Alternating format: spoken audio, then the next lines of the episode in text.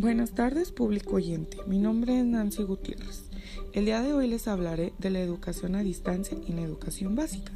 La educación a distancia es una de las modalidades de la educación que se apoya en la tecnología, estrategias y herramientas para impulsar el aprendizaje de las personas.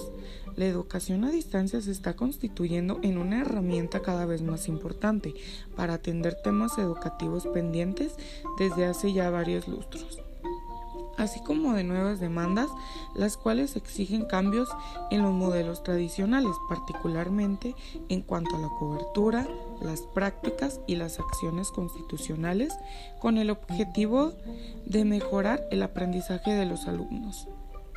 Me enfocaré más en las clases en línea de las escuelas particulares, ya que es comprensible como una solución tecnológica de la escuela para asegurar el pago de las colegiaturas durante esta cuarentena. La realidad es que no se trata de una iniciativa exclusiva de los colegios privados.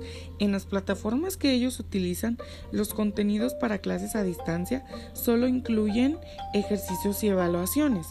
El proceso del aprendizaje a distancia para los niños de educación básica requiere necesariamente de la intervención de un adulto, claro, con la carga extra de trabajo y la curva de reaprendizaje que representa para los padres.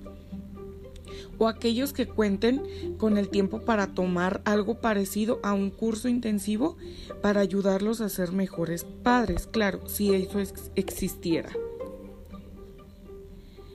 Para este nivel, las condiciones de las clases exigen tiempo dedicado a los padres para supervisar y apoyar a los, a los hijos, la atención de los niños durante cuatro horas seguidas en videoconferencias.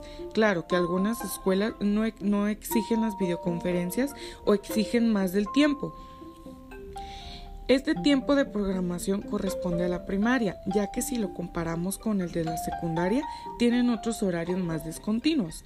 El alumno debe llevar un expediente por escrito de sus experiencias de aprendizaje diarios, del que él dependerá sus calificaciones y eventualmente deben acceder a reportar sus dudas con los maestros vía WhatsApp o correo electrónico.